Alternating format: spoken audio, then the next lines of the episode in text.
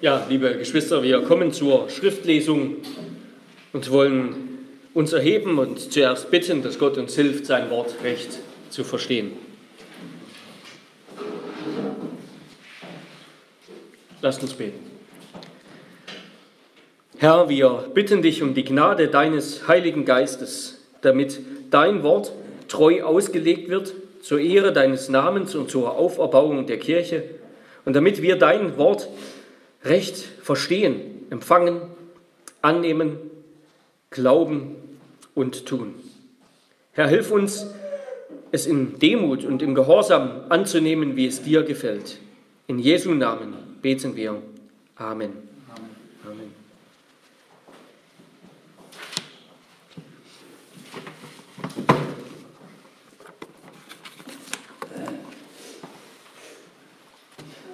Wir fahren fort mit unserer Reihe und kommen tatsächlich auch zum letzten Abschnitt des Jakobusbriefs, nämlich Kapitel 5, ab Vers 12 bis Vers 20, bis zum Ende. Hört das unfehlbare Wort Gottes. Vor allem aber, meine Brüder, schwört nicht, schwört nicht, weder bei dem Himmel noch bei der Erde, noch mit irgendeinem anderen Eid. Euer Ja soll ein Ja und euer Nein soll ein Nein sein, damit ihr nicht unter ein Gericht fallt. Leidet jemand von euch? Er soll beten. Ist jemand guten Mutes? Er soll Psalmen singen.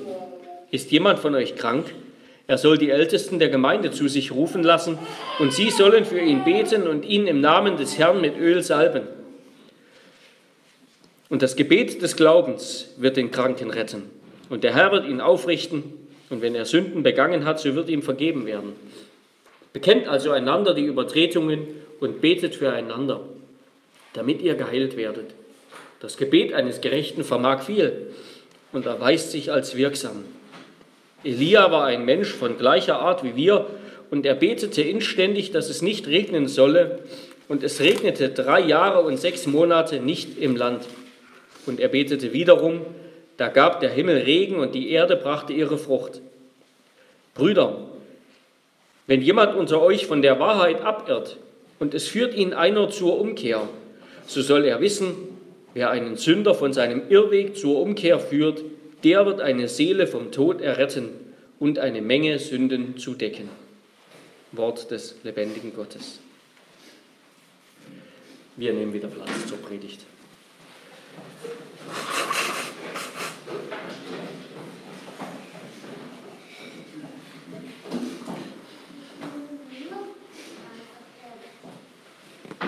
Liebe Geschwister, Gemeinde des Herrn Jesus Christus, zu guter Letzt betet, so wird der Herr euch erretten. So habe ich diese Predigt überschrieben. Diese letzte Predigt am Schluss dieses Briefes. Und auch hier bleibt Jakobus sich treu. Er kehrt wieder zurück zu einem Thema, mit dem er diesen Brief schon begonnen hat, nämlich dem Gebet. Damit ging es schon los. Und wir kommen auch wieder erneut auf das Thema des Redens, auf den Gebrauch der Zunge. Und auch das war ja wiederholt ein Thema, das Jakobus beschäftigt hat. Wir wollen uns diesen Text anschauen, den wir grob in drei Abschnitte gliedern könnten, unter drei Punkten. Erstens, seid wahrhaftig, so braucht ihr kein Gericht scheuen. Zweitens, betet füreinander, so wird der Herr euch retten. Drittens, helft den Irrenden, so werden sie Gnade finden.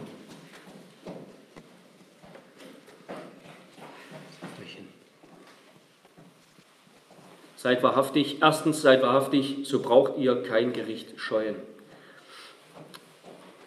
Vers 12 heißt es, vor allem aber, meine Brüder, schwört nicht, weder bei dem Himmel noch bei der Erde noch mit irgendeinem anderen Eid. Euer Ja soll ein Ja sein und euer Nein ein Nein, damit ihr nicht unter ein Gericht fallt. Ja, Jakobus leitet, auch, leitet diesen letzten Abschnitt ein mit den und macht deutlich, wie wichtig ihm das ist. Er sagt vor allem, ja vor allem, schwört nicht. Er sagt, es ist für Christen in der Regel unnötig zu schwören. Und damit bezieht er sich auf die jüdische Praxis. Des Schwörens. Und die hat, schon, die hat schon Jesus kritisiert, diese jüdische Praxis des Schwörens. Er hat gesagt in der Bergpredigt in Matthäus 5, ich aber sage euch, dass ihr überhaupt nicht schwören sollt, weder bei dem Himmel, denn er ist Gottes Thron, noch bei der Erde, denn sie ist der Schemel seiner Füße, noch bei Jerusalem, denn sie ist die Stadt des großen Königs. Denn ja, die, die jüdischen Schriftgelehrten, die wussten wohl, dass sie nicht schwören sollten im Namen Gottes, dass sie nicht schwören sollten im Namen Gottes oder und dann haben sie, was haben sie gemacht? Sie haben einfach geschwört beim Himmel oder bei der Erde oder bei Jerusalem oder bei vielen anderen Dingen. Sie haben das Gebot Gottes heuchlerisch umgangen und haben dann eben gesagt, wer beim Tempel schwört, das gilt nichts. Wer aber beim Gold des Tempels schwört, der ist gebunden. Und also haben sie dann, da gibt es jüdische Schriften, haben sie endlos diskutiert, welcher Schwur jetzt gültig ist und welcher nicht. Und auf diese Weise haben sie das Schwören missbraucht. Sie haben einen, einen Raum geschaffen, wo sie nicht ganz die Wahrheit sagen mussten. Ja, eben, wenn du jetzt nur beim Tempel geschwört hast, dann, dann war es möglich, dass du, dass du nicht die Wahrheit sagst. Und damit haben sie vergessen, worum es beim Schwören eigentlich geht. Es geht nämlich um Gottes Ehre und um die Wahrheit. Dass wir uns bewusst machen, unser Reden, das, das geschieht vor Gott und wir müssen der Wahrheit Rechnung tragen. Und Jesus sagt wiederholt, was sagt er? Er sagt, lasst einfach das Schwören sein, lasst das Schwören sein, sagt einfach gleich die Wahrheit, ja, dann braucht ihr nicht zu schwören. Das ist, das ist der Maßstab für einen Christen. Ein Christ soll eben einfach die Wahrheit sagen, dann ist es unnötig zu schwören. Da brauchst du nicht den Namen Gottes anrufen, um zu beweisen, jetzt sage ich wirklich die Wahrheit. Ein Christ soll einfach immer die Wahrheit sagen. Ja, du trägst den, den Namen Jesu, du wirst ein Christ genannt, also rede auch so wie ein Christ, sag die Wahrheit. Und damit bricht Jesus ganz und auch Jakobus mit der jüdischen Praxis des Schwörens. Ja, darum geht es eben um diese Praxis bei allen möglichen Gelegenheiten zu schwören, um zu bezeugen, ich rede hier gerade die Wahrheit. Er untersagt damit nicht, dass man gar nicht mehr schwören darf, ja, zum Beispiel vor Gericht. Denn wir sehen in der Bibel sowohl Gott selbst schwört, ja, bei unzähligen Gelegenheiten. Wir lesen viel darüber, zum Beispiel im Hebräerbrief. Gott selbst schwört, als auch Paulus. Paulus ruft Gott zum Zeugen an, mehrmals in seinen Briefen ruft er Gott zum Zeugen an, als auch Jesus. Ja, er antwortet auf die Schwurformel des Hohenpriesters, als er vor Gericht steht. Und er gebraucht schwurähnliche Redeweisen. Dies, was er sagt, wahrlich, wahrlich, auf Hebräisch Amen, Amen. Das ist eine, eine schwurartige Redeweise. Also das schließt nicht das, das seltene wichtige Schwören aus, ja, bei, bei, bei verschiedenen Gelegenheiten vor Gericht, bei der Vereidigung in ein Amt. Ja, auch im Grunde die Eheschließung ist ein Schwur, ja, dass du mit diesem Ehepartner treu bleibst ein Leben lang. Und im Grunde ist auch die Mitgliedschaft in der Gemeinde so etwas, ja, dass du versprichst, schwörst in gewisser Weise der Gemeinde treu zu sein und eben was du was du da bekennst und so weiter. Das rechtmäßige, bewusste, gottesfürchtige und auch seltene Schwören, ja, der, der seltene Gebrauch eines Eides, der bleibt bestehen, aber es ist einfach unnötig, im Alltag zu schwören. Heute ist das für uns nicht mehr so wichtig, das tun wir ohnehin selten, obwohl es kommt ja immer wieder diese Redeweise auf, ja, so, so im Slang, Jugendslang, ich schwöre oder schwör. Ähm, aber Paulus sagt, in der Gemeinde ist das, Jakobus sagt, in der Gemeinde ist das unnötig. Ja? Er sagt, euer Ja sei ein Ja und euer Nein ein Nein. Fertig. Sagt einfach die Wahrheit. Und so auch Paulus, darum legt die Lüge ab und redet die Wahrheit ein jeder mit seinem Nächsten, weil wir untereinander Glieder sind. Und ich denke, wenn wir, wenn wir ehrlich sind, dann wissen wir, die Wahrheit zu sagen, das ist schon Anforderung genug. Ja? Wie schnell ver verschleiern wir die Wahrheit, verheimlichen die Wahrheit, verschweigen sie. eben verschleiern sie auf geschickte Weise, weil sie uns irgendwie unangenehm ist. Wir sagen vielleicht nichts von Jesus in irgendeiner Öffentlichkeit, weil wir uns schämen. Wir sagen lieber nicht genau, was wir getan haben, was wir gedacht haben, was wir uns gewünscht haben, weil das dem anderen, den anderen abstoßen würde, weil es herauskäme, dass das Sünde ist, was wir getan, gedacht, gewollt haben. Und ich bin fest überzeugt, wenn herauskäme, ja, was in uns steckt, wenn veröffentlicht würde, was wir uns für Gedanken machen, dann würden wir alle voreinander erschrecken, ja, dann würde niemand mehr an der, an der Lehre von der totalen Verderbtheit zweifeln, wenn veröffentlicht würde, was für Gedanken in unserem Herzen sind. Und dabei gilt immer auch noch in der Welt, so unmoralisch unsere Welt heute ist, die entscheidende Niederlage ist die moralische. Die entscheidende Niederlage ist die moralische und damit natürlich auch der entscheidende Sieg. Ja? Erinnern wir uns, was Jakobus sagte über die Zunge, denn jede Art von Tieren und Vögeln und Schlangen und Seetieren wird gezähmt und ist gezähmt vom Menschen. Aber die Zunge kann kein Mensch zähmen, das aufrührerische Übel voll tödlichen Gifts. Ja, wer, wer die Welt verändern will, auch als Christ, wenn wir die Welt verändern wollen, dann sagt Jakobus, dann fang doch mit der Zunge an. Fang doch mit deinem Reden an. Fang damit an, die Wahrheit zu reden. Euer Ja sei ein Ja und euer Nein ein Nein. Und darüber braucht es nichts. Wenn wir damit anfangen, dann werden wir nicht fertig werden, ja, und je mehr wir besser darin werden, je besser wir darin werden, desto mehr werden wir auch fähig sein, die Welt zu verändern. Seid wahrhaftig in eurem Reden und Leben, so braucht ihr kein Gericht scheuen. Denn Jakobus sagt, Christus wird wiederkommen zum Gericht. Christus wird zum Gericht kommen und dann, wie er gesagt hat, dann werden wir von jedem unnützen Wort, Matthäus 12, Vers 36, Rechenschaft ablegen müssen. Jedes Wort wird, ja, wird Gott sich merken, merkt sich Gott. Dann werden wir vor Gott stehen und mit dem Propheten Jesaja, dessen Geschäft es ja war, zu reden, von Gott zu reden, werden wir stehen müssen und sagen: Wehe mir, denn ich bin ein Mann mit unreinen Lippen. Und ich wohne unter einem Volk, das unreine Lippen hat. Und deshalb ja, müssen wir für unser Reden bekennen, wir brauchen, wir brauchen den Herrn, wie Jesaja, der vor Gott stand. Da musste zuerst der Engel kommen, er musste die, musste die glühende Kohle vom Altar nehmen, vom Altar, in dem in dieser Stelle, interessanterweise, da liegt nichts drauf, aber was ist auf dem Altar? Ja, das Opfer liegt auf dem Altar. Seine Lippen mussten gereinigt werden mit der glühenden Kohle vom Altar, auf dem das Lamm Gottes geschlachtet wurde. Und so muss auch unsere Zunge, auch unser Herz gereinigt werden von allem Bösen, von aller Unwahrheit und Lüge. Und Gottes Geist muss uns helfen, die Wahrheit zu reden. Und unser Trost ist es, dass Christus tatsächlich am Kreuz gestorben ist für jedes unnütze Wort, das wir machen.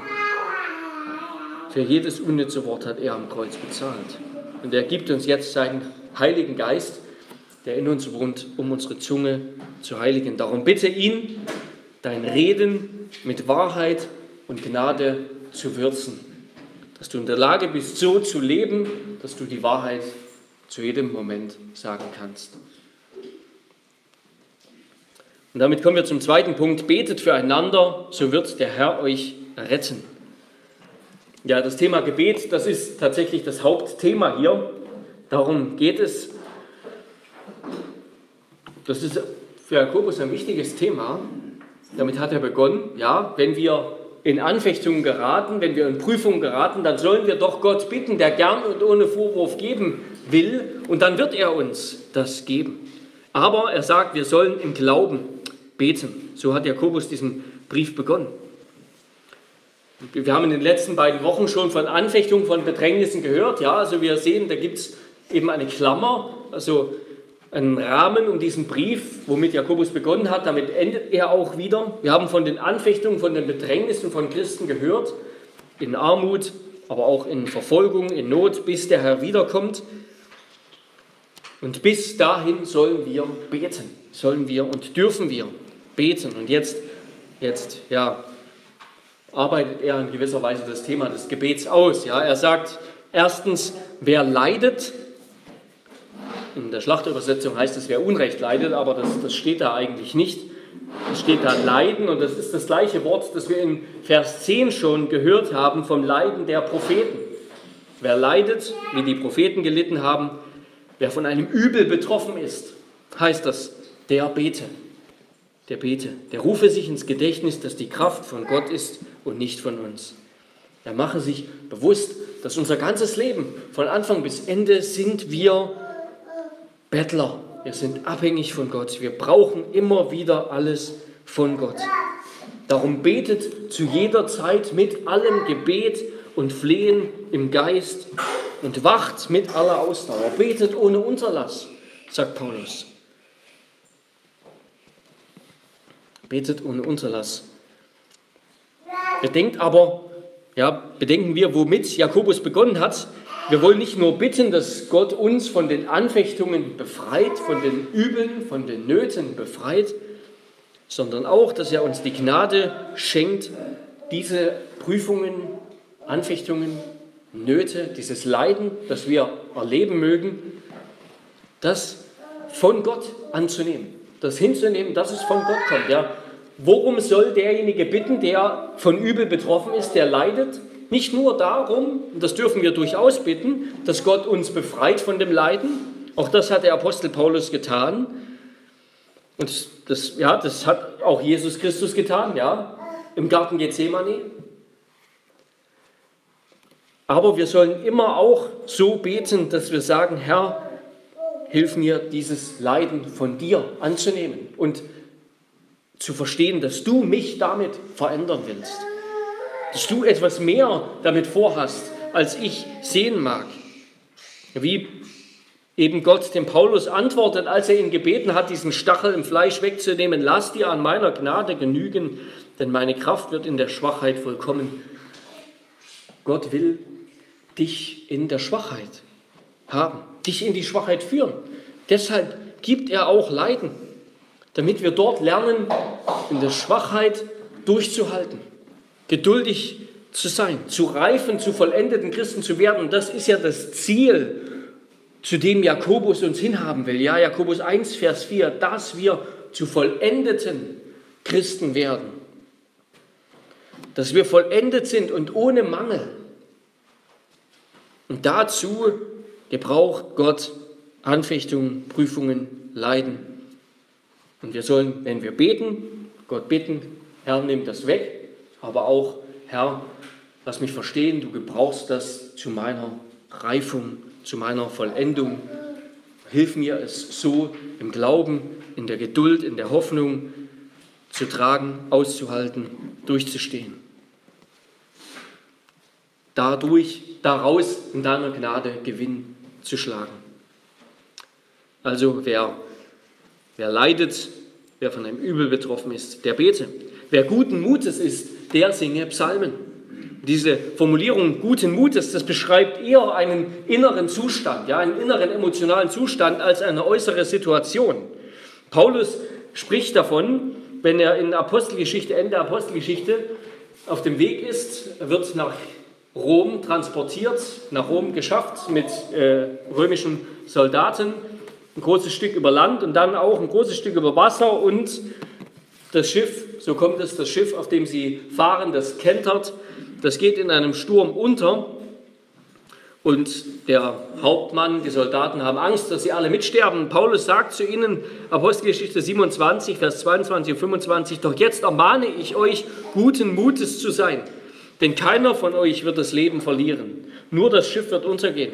Darum seid guten Mutes, ihr Männer denn ich vertraue Gott, dass es so gehen wird, wie es mir gesagt worden ist.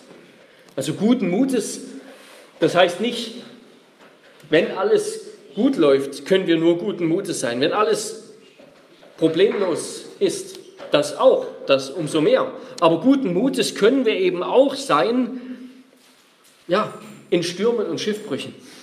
Gott gebe uns die Gnade, als fröhliche Christenmenschen im Vertrauen auf ihn, in Geduld, in Hoffnung, in der Ausdauer, die auch eben schwierige Zustände aushalten kann, eben doch guten Mutes zu bleiben, weil wir wissen, unser Gott ist bei uns, unser Heiland tritt für uns ein, er verlässt uns nicht. Und dann singe Loblieder.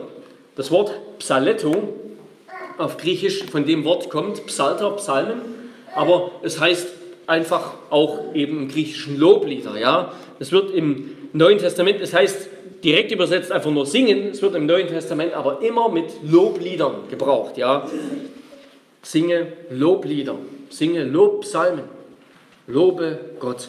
Und das, dazu hast du eben auch Anlass im Sturm, weil du weißt, dein Gott ist nicht fern. Und dann sagt er, ist jemand von euch krank? Er soll die Ältesten der Gemeinde zu sich rufen lassen und sie sollen für ihn beten und ihn im Namen des Herrn mit Öl salben. Das Gebet des Glaubens wird den Kranken retten und der Herr wird ihn aufrichten. Wenn er Sünden begangen hat, so wird ihm vergeben werden. Bekennt also einander die Übertretungen und betet füreinander, damit ihr geheilt werdet. Das Gebet eines Gerechten vermag viel und erweist sich als wirksam. Elia war ein Mensch von gleicher Art wie wir und er betete inständig, dass es nicht regnen solle und es regnete drei Jahre und sechs Monate nicht im Land. Und er betete wiederum, da gab der Himmel Regen und die Erde brachte ihre Frucht. Auch wer krank ist, soll beten. Und die Gemeinde soll für ihn beten. Jakobus beschreibt ja eine Praxis, die fast klingt im Grunde wie ein Hausbesuch. Ja? Wer krank ist, wer in Not ist, der soll die Ältesten rufen, dass sie zu ihm kommen, ihm einen Hausbesuch abstatten, dass sie über ihn beten, dass sie ihn trösten, ihn ermutigen, sicherlich auch mit einem Wort des Herrn und dass sie ihn auch salben. Und diese Passage, die enthält jetzt ganz viel Zündstoff, ja. Die römisch-katholische Kirche, die verwendet die als eine Begründung für dieses Sakrament der letzten Ölung. Aber das, das haut vorne und hinten nicht hin, denn Jakobus geht ja davon aus, dass derjenige, der so gesalbt wird, über dem gebetet wird, in der Regel wieder geheilt wird. Bei der letzten Ölung ist es eben, soll man es, so die römisch-katholische Anordnung, ja nicht machen, wenn jemand voraussichtlich wieder geheilt wird, sondern wirklich nur ganz am Ende. Ja, es ist sehr amüsant, Luther äh, in seiner Schrift von der babylonischen Gefangenschaft der Kirche da, dazu zu lesen. Er nimmt diese Begründung auseinander. Luther und Calvin selbst, die sind davon ausgegangen, dass es hier um die, um die Praxis von Wunderheilungen geht. Ja, dass es hier um die Gabe der Krankenheilung geht, die Gott eben nur in, in der ersten Zeit der Kirche geschenkt hat, bevor es den Kanon gab. Also dass diese Gabe der Krankenheilung besonders die Ältesten hatten und deshalb die Ältesten gerufen werden sollten. Dass Gott aber jetzt diese Gaben nicht mehr schenkt, weil er sie eben besonders zur Bestätigung des Evangeliums gebraucht hat. Also wie können wir diese Passage verstehen? Was ist damit gemeint? Zuerst einmal, es geht hier vor allem ums Gebet, ja. Das ganze Thema ist das Gebet. Die Ölung, die Salbung das ist nur wirklich ein, das ist ein Randelement. Das ist nicht das, worum es hier eigentlich geht. Es geht hier eigentlich um das Gebet. Und wir sehen, dass die Ältesten als Hirten der Gemeinde in einer besonderen Not gerufen werden sollten, unabhängig davon, ob sie die Gabe der Krankenheilung hatten. Ja, Jakobus sagt, er soll die Ältesten rufen und die Ältesten werden über ihn beten und ihn salben mit Öl. Und von einer Gabe ist hier sowieso auch gar nicht die Rede. Jakobus, so haben wir das auch gesehen, Jakobus redet gar nicht vom Heiligen Geist in seinem Brief, nicht, dass er nicht daran geglaubt hat und so, so weiter, aber das war ein ganz früher Brief. Die Lehre vom Heiligen Geist, die war noch nicht so ausformuliert, noch nicht so entwickelt, wie Paulus das dann getan hat. Ähm, und er spricht erst recht nicht von irgendwelchen besonderen Geistesgaben und besonderen Wirkungen. Das heißt nicht, dass es die nicht gab, aber dass Jakobus das hier nicht extra im Blick hat. Ja? Es geht hier nicht um irgendeine besondere Gabe der Krankenheilung. Die Heilung und wie auch die Vergebung der Sünden, die wird als Folge des Gebets beschrieben. Ja, Vers 15, und das Gebet des Glaubens wird den Kranken retten und der Herr wird ihn aufrichten. Die Heilung ist natürlich eine Gabe Gottes, ja, aber wir lesen hier nicht, dass da irgendwelche, irgendjemand mit einer besonderen Begabung für Heilung nötig ist.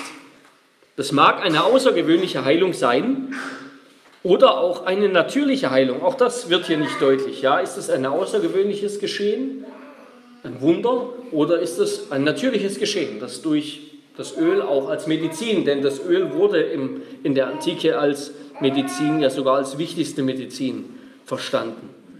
Und das wird hier auch nicht unterschieden. Es ist schlussendlich wichtig, beides ist auf Gottes Gnade, auf Gottes Wirken zurückzuführen. Ja? Die besonderen Wundergaben Gottes, wenn Gott auf besondere Weise Wunder wirkt, damals noch mehr, aber auch wenn wir das heute erleben, dass jemand auf besondere Weise geheilt wird, gesund wird oder Wunder erlebt. Und aber auch wenn wir natürliches Wirken Gottes erleben. Beides ist von Gott. Und das besondere Wirken Gottes darf uns nicht dazu führen, das gewöhnliche Wirken Gottes weniger zu schätzen, gering zu schätzen. Ja, dass Heilungen durch bestimmte Mittel geschehen, ja, in, der, in aller Regel, ja, Heilungen geschehen durch eine Paracetamol-Tablette, da gehen die Kopfschmerzen weg, oder durch einen Arzt oder durch Medizin oder durch eine Operation.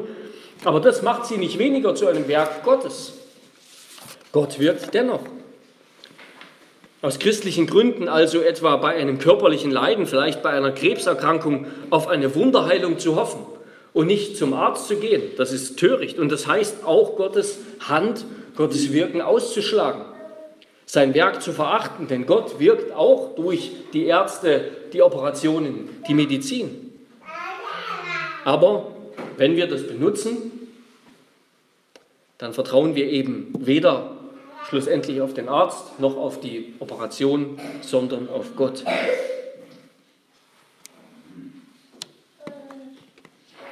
Wir bitten Gott um Heilung und überlassen es ihm, wie er dann wirkt.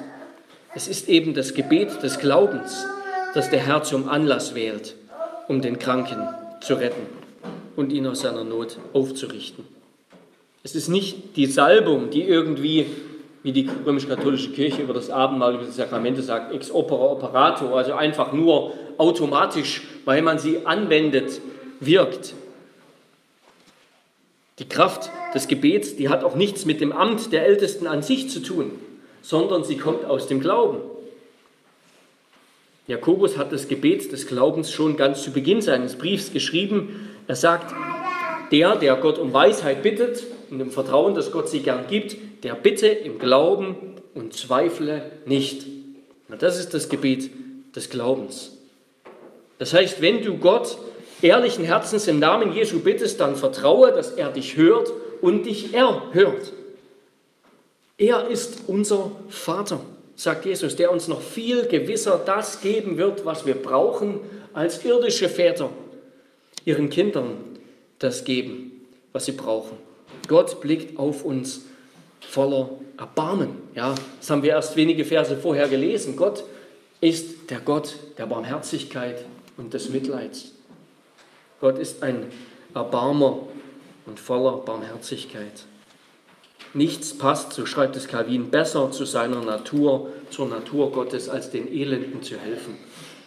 Barmherzigkeit ist Gottes Wesen. Er kann nicht anders als barmherzig sein. Auch wenn er zürnt, legt er nie seine väterliche Liebe ab. Ja, er ist von Natur so gnädig und so bereit, Vergebung zu schenken, dass er seinen Strafen zurückhält und aufschiebt und niemals zur Bestrafung übergehen würde, wenn unsere Schlechtigkeit ihn nicht dazu zwingen würde, schreibt Calvin. Ja, so wie Gott sich um uns gesorgt hat, als wir noch kleine Kinder waren und unser ganzes Leben hindurch auf uns aufgepasst hat, ja, so tut er das auch bis zum Ende. Er hat uns nicht vergessen, er wird bis zum Ende für uns sorgen. Seine Güte ist ohne Ende. Wir brauchen keine Angst haben, dass er plötzlich seine Meinung ändert, denn er ist eben nicht veränderlich wie die Menschen. Er sieht uns ja an in Jesus Christus wie seinen geliebten Sohn, als seine geliebten Kinder. Wir sind adoptiert, sind Kinder des Sohnes. Die gleiche Liebe, mit der der Vater den Sohn liebt, mit der liebt er jetzt auch uns. Jesus, der Vater, liebt dich so, wie er, Jesus, seinen Sohn liebt. Ja, wie sich ein Vater über Kinder erbarmt, so erbarmt sich der Herr über die, welche ihn fürchten. Denn er weiß, was für ein Gebilde wir sind. Er denkt daran, dass wir Staub sind, dass wir krank werden, dass wir schwach sind, dass es uns hinten und vorne an dem Vermögen fehlt, dieses Leben nach seinem Willen zu bestehen. Ja, Gott hat es zu seiner allerhöchsten göttlichen, immerwährenden Aufgabe gemacht, zu erlösen. Es ist sein Amt, zu erretten aus den Pforten des Todes, wo niemand sonst zu erretten vermag. Gott ist, wie wir das auch am Anfang gehört haben, er ist ein Gott, der die Toten lebendig macht. Das ist sein Werk. So haben wir das in Psalm 30 gehört. Herr mein Gott, zu dir habe ich geschrien und du hast mich geheilt. Du hast meine Seele aus dem Totenreich heraufgebracht. Du hast mich belebt aus denen, die in die Grube fahren. Ja, er hat es sich zur Pflicht gemacht, die Seine nicht nur aus dem Schlamm zu holen, sondern sie sogar aus dem Grab wieder zu erwecken.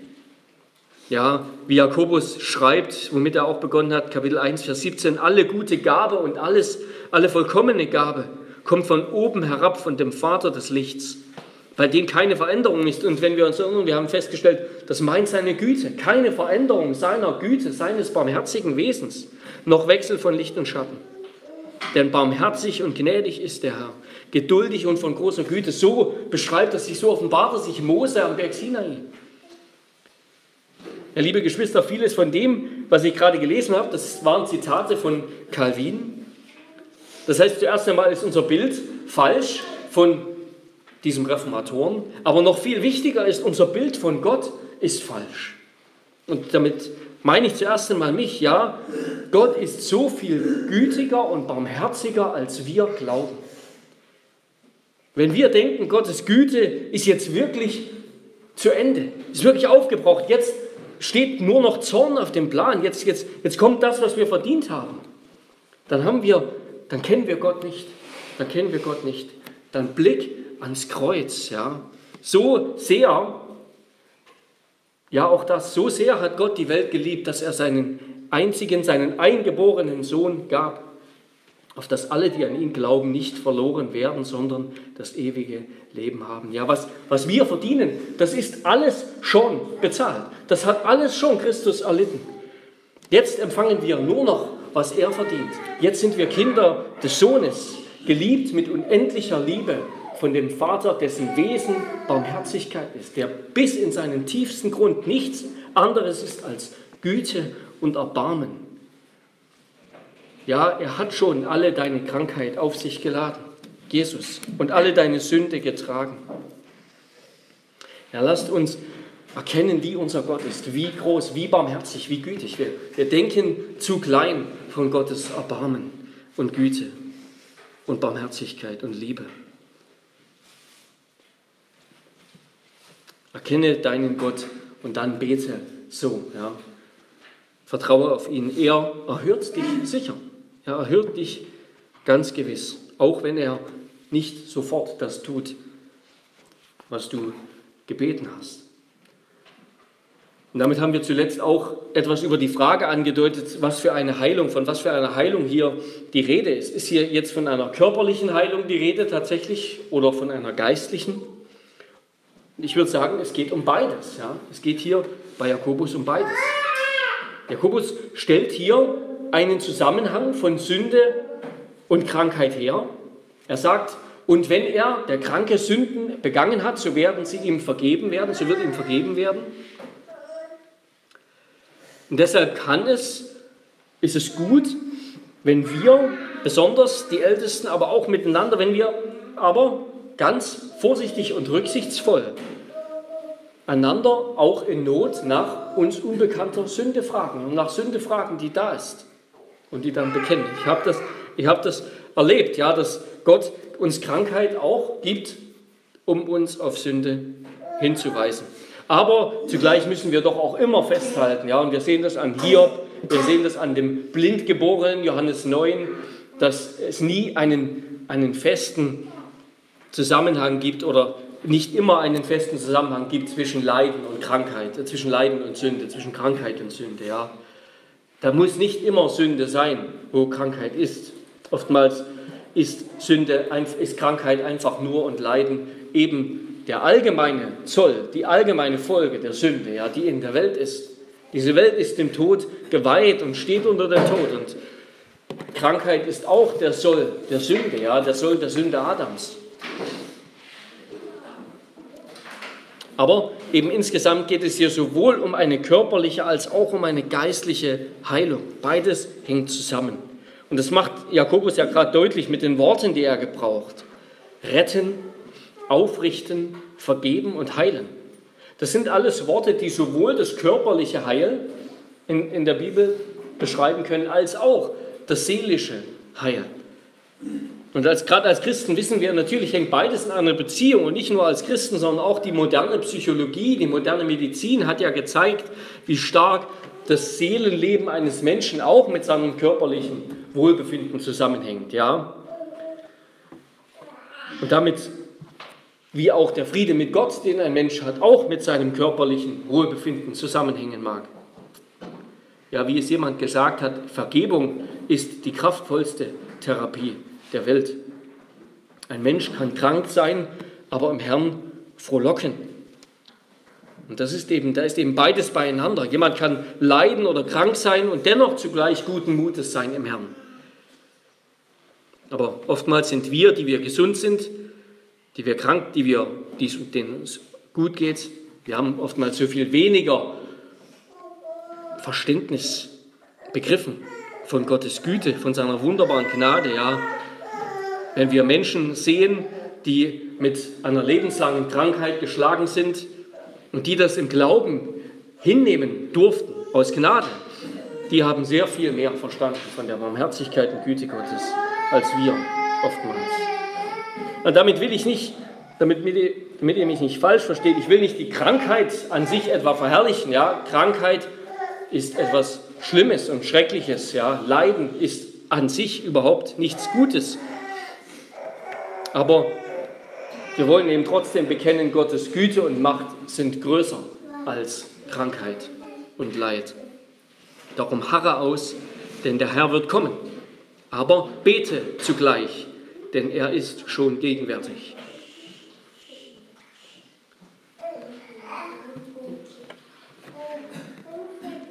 Und wie ist es mit dem Öl und der Salbung? Das kann man jetzt verschieden verstehen. Wie ist das hier gemeint? Das kann, und das wird nicht in letzter Konsequenz deutlich, das kann sowohl medizinisch gemeint sein hier, das Öl sozusagen als im, im Rahmen allgemeiner Medizin. Das wäre dann so, als ob wir vielleicht eine Aspirin heute mitbringen beim Hausbesuch. Ähm, aber es kann genauso sein, dass, und so, auch so wird das Öl im, im Neuen Testament auch gebraucht, als ein, ein, ein symbolisches Zeichen, etwas äußerlich Sichtbares, dass dieser Kranke besonders dem Herrn geweiht wird, damit er auch selber weiß, er ist unter dem Segen Gottes, es ist für ihn gebetet, er ist besonders dem Herrn geweiht und seiner Gnade anempfohlen. Ja, wir, wir haben beide Elemente, finden wir. Das Öl als Medizin mit einem medizinischen Charakter. Wir denken an, die, an den barmherzigen Samariter, und auch an andere Stellen, Markus 6,13, die Jünger, die auch ähm, mit Öl ähm, geheilt haben, als Jesus sie ausgesandt hat. Und ähm, zugleich ist das Öl auch etwas, womit wir geweiht werden, womit jemand geweiht wird für den Herrn, etwas äußerlich Sichtbares für den geistlichen Segen Gottes. Was bedeutet das jetzt? Sollen wir heute noch Sollen wir heute noch Öl verwenden? Müssen wir es heute noch verwenden? Nein, ich denke, das müssen wir nicht mehr verwenden. Zum einen nicht, weil, es, weil wir wissen, aus medizinischer Hinsicht ist es jetzt nicht so bedeutsam, wie das in der Antike gedacht war. Und zum anderen eben auch, weil es nicht aufgetragen wird. Ja, diese Stelle gibt uns kein Gebot, den Kranken, Kranke zu ölen, zu salben, ähm, wenn wir über sie beten. Es soll deutlich werden, wenn, wenn, besonders wenn die Ältesten bei einem Hausbesuch kommen, dieser Kranke, dieser Mensch ist Gott anbefohlen. Gott hat ihn in seiner Hand, ja, und er soll auch selbst ermutigt sein und wissen, Gott, Gott erhört das Gebet, wie es auch immer ausgehen mag mit der Krankheit. Ich bin in seiner Hand und unter seinem Segen. Und am Ende geht es aber eben nicht nur um eine körperliche Genesung, sondern immer um beides um eine körperliche und eine geistliche Genesung. Was würde es nützen, leiblich gesund zu werden, wie der König Hiskia am Alten Testament, nur um danach vom Herrn abzufallen in Sünde. Es geht immer um die innere Heilung als auch um die äußere Heilung. Bevor wir wirklich genesen, müssen wir erkennen, dass wir tot und verloren sind in uns selbst und nur durch in Christus Vergebung und ewiges Leben haben. Das Wunderbare ist aber, was Jakobus hier beschreibt, das Aufrichten, das Erretten, das Vergeben, das Heilen, alles geschieht von Gott. Aber Gott sagt uns, es geschieht durch euren Dienst, ja, durch eure Gebete füreinander, indem ihr einander ermahnt, nach Sünde fragt, ermutigt, einander besucht, einander beisteht. Gottes Gnade, Gottes Segen will er bewirken durch euren Dienst füreinander, aneinander. Und deshalb sollen wir so füreinander da sein, einander die Sünde bekennen.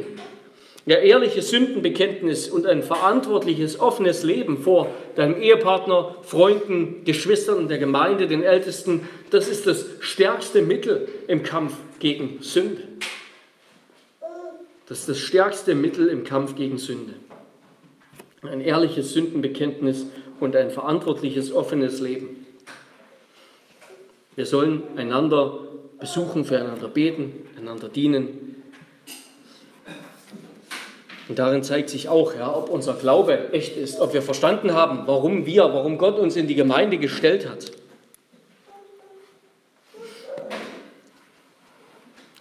Und zuletzt, was ist nun mit dem, was tut Gott nun? Was tut Gott nun mit dem Kranken? Heilt er? Heilt Gott, wenn wir beten? Wie ist das mit dem Gebet? Was sollen wir erwarten? Wie beten wir? Wenn wir beten, Herr, heile mich, ja, wie beten wir? Aus Glauben. Wenn wir im Glauben beten, das Gebet des Glaubens, das erkennt immer die Souveränität und Vorsehung Gottes an. Das Gebet des Glaubens erkennt immer die Souveränität und Vorsehung Gottes an. Wenn ich bete, dann mache ich mich nicht zum Gott, sondern ich erkenne Gottes Gottheit an. Ich weiß, es steht in seiner Hand zu heilen und er tut es auch oft durch gewöhnliche und durch außergewöhnliche Mittel und Wege. Und so sehen wir das eben mit bei dem Gebet Elias. Ja, Elias Gebet, das war wirksam, weil es eins wurde mit dem Willen Gottes, weil Elia das gebetet hat, was Gott wollte. Ja, Gott hat, Gott hat die Dürre geschickt ins Land. Aber Elias Wille wurde mit dem Willen Gottes eins. Und deshalb war sein Gebet wirksam. Auch auf Heilung und auf Hilfe müssen wir bisweilen, ja, wie letztendlich auch auf die Wiederkunft des Herrn, müssen wir bisweilen warten und beten im Vertrauen, dass Gott uns erhört und dass er reagiert. Dass er reagiert, wie er will. Aber wer am Glauben betet, der wird davon nicht enttäuscht, ja, denn das, das ultimative Gebet des Glaubens ist, dein Wille geschehe. Ja, dein Wille geschehe. Und darin ist zugleich unsere Gewissheit, Gottes Wille wird geschehen. Heile du mich, Herr, so werde ich heil. Hilf du mir, so ist mir geholfen, denn du bist mein Ruhm. Ja, auf ihn und dann beten wir eben mit dem Bewusstsein, dass er unser allmächtiger Gott und gütiger Vater ist. Auf ihn vertraue ich und zweifle nicht, dass er mich mit allem versorgt, was ich für Leib und Seele nötig habe und auch alle Lasten, die er mir in diesem Leben auferlegt, mir zum Besten wendet. Er kann es tun als ein allmächtiger Gott und will es auch tun als ein getreuer Vater. Und damit kommen wir noch ganz kurz zum Schluss, zum letzten Punkt. Drittens, helft den, helft den Irrenden, so werden sie Gnade finden.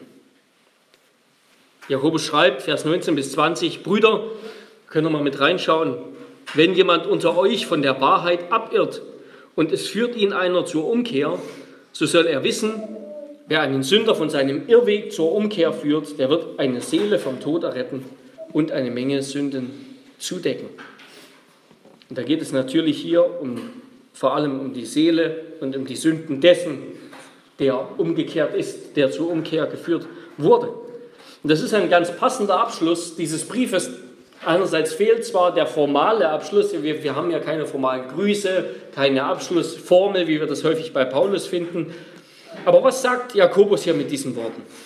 Er fordert die Gläubigen auf, sich gegenseitig zu korrigieren, zu erinnern, zu helfen, der Wahrheit treu zu bleiben oder zur Wahrheit zurückzukehren. Und das ist natürlich nicht zuletzt die Wahrheit dieses Briefes, ja.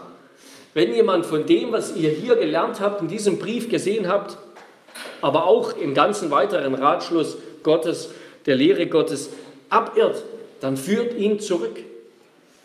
Ja, ihr braucht einander. Ihr braucht einander, um gemeinsam als Gemeinde, als Gläubige auf dem Weg zu bleiben, auf dem Weg der Wahrheit zu bleiben.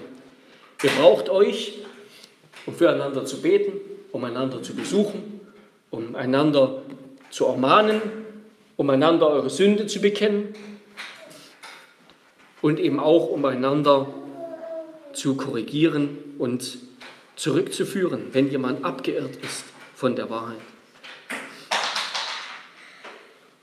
Und Umkehr, Umkehr ist ganz notwendig. Immer wieder müssen wir umkehren. Immer wieder müssen wir unsere Sünde bekennen. Müssen wir bekennen, dass wir ausgerutscht sind, dass wir auf einen falschen Weg gekommen sind. Das wird immer wieder passieren. Aber wir dürfen eben wissen, ja, der, der in uns ist, ist stärker als der, der in der Welt ist. Wir sind nicht ausgeliefert, dass jeder von uns, dass wir irgendwann vielleicht mal abkommen und dann nie wieder zurückkommen werden. Vielleicht falle ich ja auch noch ab oder sowas. Nein, wir dürfen im Glauben jetzt schon festhalten und das für immer. Der, der in mir ist, der ist stärker als der, der in der Welt ist. Und er zieht mich zu sich, er trägt mich himmelwärts. Und deshalb werden wir die Welt auch überwinden. 1. Johannes 4, Vers 4. Und damit sind wir natürlich beim heutigen Tag, ja, Reformationstag. Und diesem Motto der, der Reformation, Ecclesia Semper Reformanda oder Ecclesia Reformata Semper Reformanda, die reformierte Kirche muss sich stets reformieren. Das heißt, sie muss immer wieder umkehren. Sie muss immer wieder Buße tun, sozusagen, zurückkehren zum Wort, zur Wahrheit Gottes, zu Christus, dem Haupt der Kirche. Das müssen wir, das muss die Kirche tun, das müssen die Ältesten tun in der Geme für die Gemeinde, das müssen wir selbst tun. Uns prüfen im Licht der Schrift und die richtige Selbstwahrnehmung im, im Angesicht der Erkenntnis Jesu gewinnen. Der Heilige Geist, er wirkt diese Selbsterkenntnis.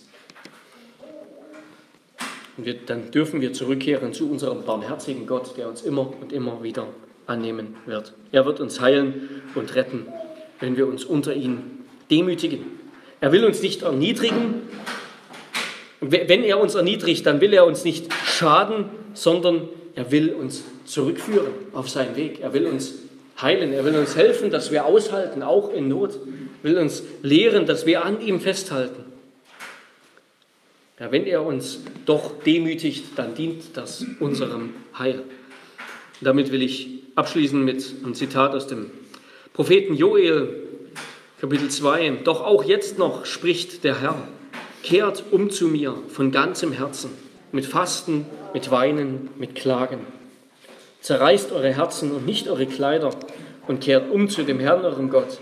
Denn er ist gnädig und barmherzig, langmütig und von großer Gnade, und das Übel reut ihn. Amen.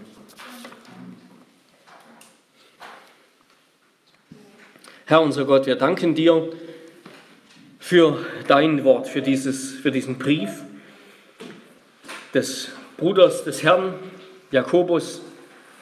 Und wir danken dir, dass, wir, dass du uns auch heute wieder begegnet bist in deinem Wort, als der barmherzige Gott, als unser unendlich gütiger Vater in Jesus Christus.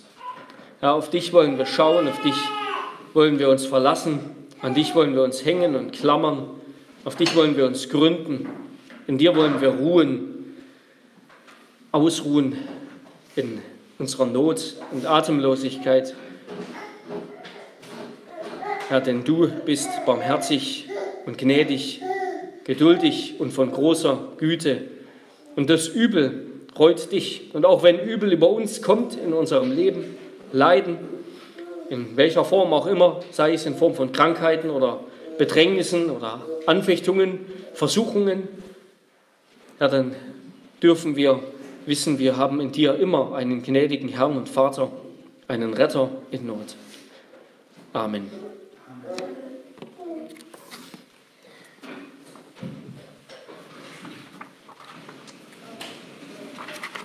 Ja, wir wollen antworten auf die Predigt und uns freuen an unserem barmherzigen Gott mit dem Lied Ich singe dir mit Herz und Mund. Ich singe dir mit Herz und Mund, Nummer 230.